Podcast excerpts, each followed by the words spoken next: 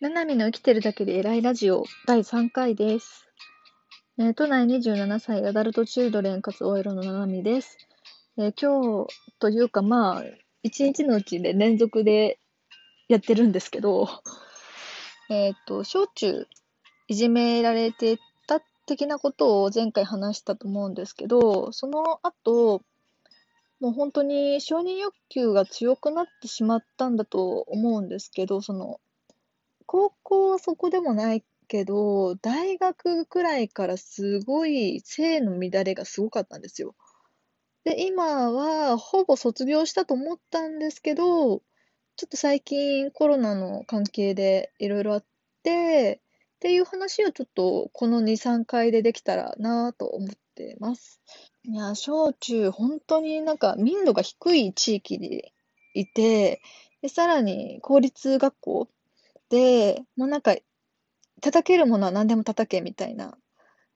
もう同級生の雰囲気があって、で、一人っ子で、ちょっと他の同年代とあんまり話すこともないし、両親も年がすごい上。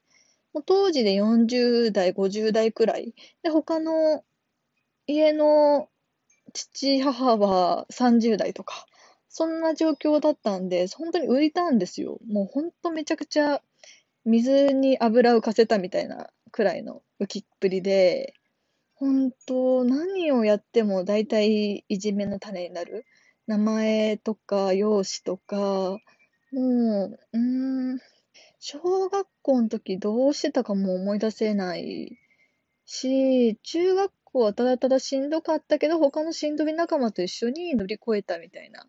そんな感じで、で、高校でやっと周囲がマシになったんですよ。うん。高校の話する前にもっと小中の話をしようと思ってたのに忘れてた。えー、何のいじめかっていうと本当に男子が稚拙？からかってくるし、女子は女子でやっぱスクールカーストってあるじゃないですか。あれのその最下層は何言ってもいいみたいなところがあって、いやー、いや本当に日本の学校教育はクソだと思ってて、あの、高校の時にその好きな分野の勉強する代わりに、それが一応その学校教育の、なんだ、教員免許の資格取得につながる仕事だったので、それで資格取って学校の教育もよりよくしようって思う程度には本当に学校教育クソだなって思ったんですよ。まあ、結局大学生になって、あ、教師ってめちゃくちゃブラックだなって思って辞めたんですけど、うん、とにかく男子からすごいいじめられて、なんか、うん。で、当時の教師って、いじめられる方にも原因があるって普通に言っちゃうタイプだったんですよ。もう何が何でもいじめてダメっていうのが本来のはずなんですけど。で、あの、両親は普通になんか転勤族とかじゃないから、もう引っ越したりとか転校したりとかも考えられなくって、で、えーっと、まあ、しんどい、しんどい。あ、そうだ、中学の時に自殺本気で考えたことがあって、えーっと、当時、中学2年生で、英検2級？じゃ2級じゃない、えっと、4級が、その中2のレベルなんですよ。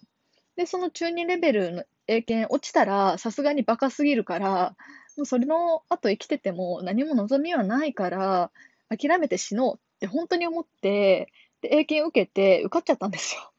あの、死ななきゃいけないっていうのもあって、結構勉強に身が入ってしまってで、あの、その後、後々英検3級、2級は取るんですけど、なんか、その生きてて、もう、後々、まあ仕事できるんじゃね？くらいに 判断して、いやーなんか、まあ中学生なりに必死だったんだと思うんですけど、全然自殺することを推奨するとかそういう文脈ではないんですけどね。まあしんどい思いをしたんですよ、ととにかく。で、とにかく男子から気持ち悪がられて、それが辛くて、もうなんか男性に認められることイコール私の価値みたいな思想になってしまって、高校の時は、なんか初めて告白されたのがマジありえないくらい私の好みじゃない人から告白されて、嬉しいけど私の好みじゃないみたいな、この複雑さとか、私の家の近くで告白されたからこれ断って家に帰ったら家特定されんじゃんってなって、しょうがなく1ヶ月付き合ったとか、そんなことはありつつ、あの、それはもう正直農家にしたい思い出で、あの、別に手繋いだりもしてないんじゃないかなくらいのことで、で、大学入ってやっとちゃんと彼氏ができたんですよ。本当にその初彼には感謝していると思うんですけど、でも初体験は彼氏じゃなくて、バイト先のすごい好きだった人で、えっと、付き合っ、初彼と付き合って、バイト先のその男とカラオケでやって、ひどいな。で、えっと、その後に初彼っていう、実はあの、初彼は、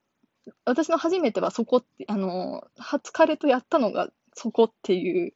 ふうに思っているであろうけれども、実は間があるとか。いや、待ってよ、もう一人いたな。もう一人いた気がする。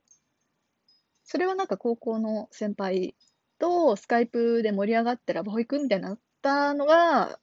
うん、時系列どの辺かわかんないけど、どっかありましたね。っていう、結構、なんかこう、男に認められてセックスすることが私の価値みたいな 発想になった大学時代があって、で、それでもバイトは真面目にやって、真面目にって言うと変だな。なんか、性の絡まないところでバイトはしてたんですけど、それが、あの東日本大震災がちょうど起きて、で、その、れまで勤めてたバイト先が営業休止したんですよ。で、お金は稼がないといけない。別にあの学費を払ってるわけじゃないけど、そのお小遣いとかはないので、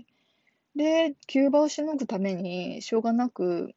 まあ、セックス好きだし、あの、男に認められるしってことで、風俗でバイトしてた時期が1ヶ月、2ヶ月くらいありまして、で、それもしんどい思い出なんですよね。もうなんか、友達にはなかなか言えないし、でもすごいそういう経験をしたっていうことは確実に自分の中にあって、で、えー、これ何の話だったっけ？で、その、そうですね、そういう、なんか、歪んだ認知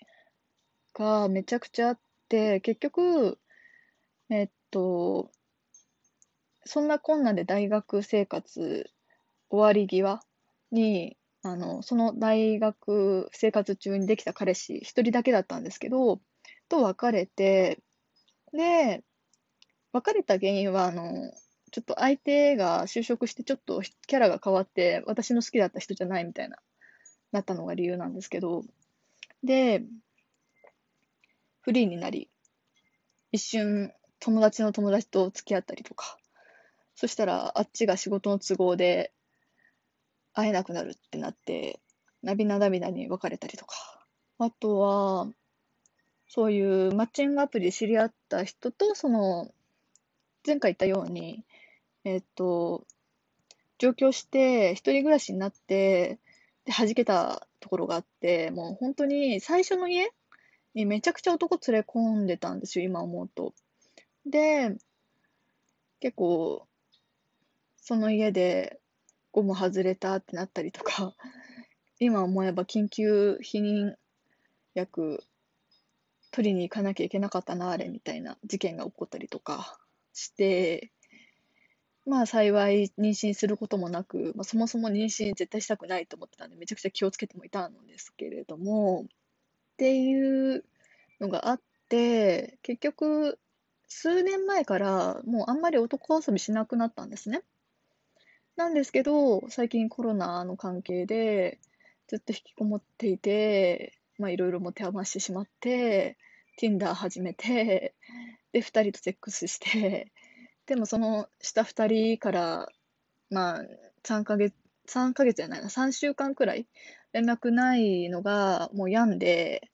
もう Tinder 通知来てないかなってチェックするのが嫌で、えー、Tinder アカウント削除したのがついさっきのことです。もう本当になんか懲りてないなって感じで、えー、そろそろ、なんかオチとかもないんですけど、懲りてないがオチですね。えー、本日分の、本日分、今回分のラジオ以上です。はい。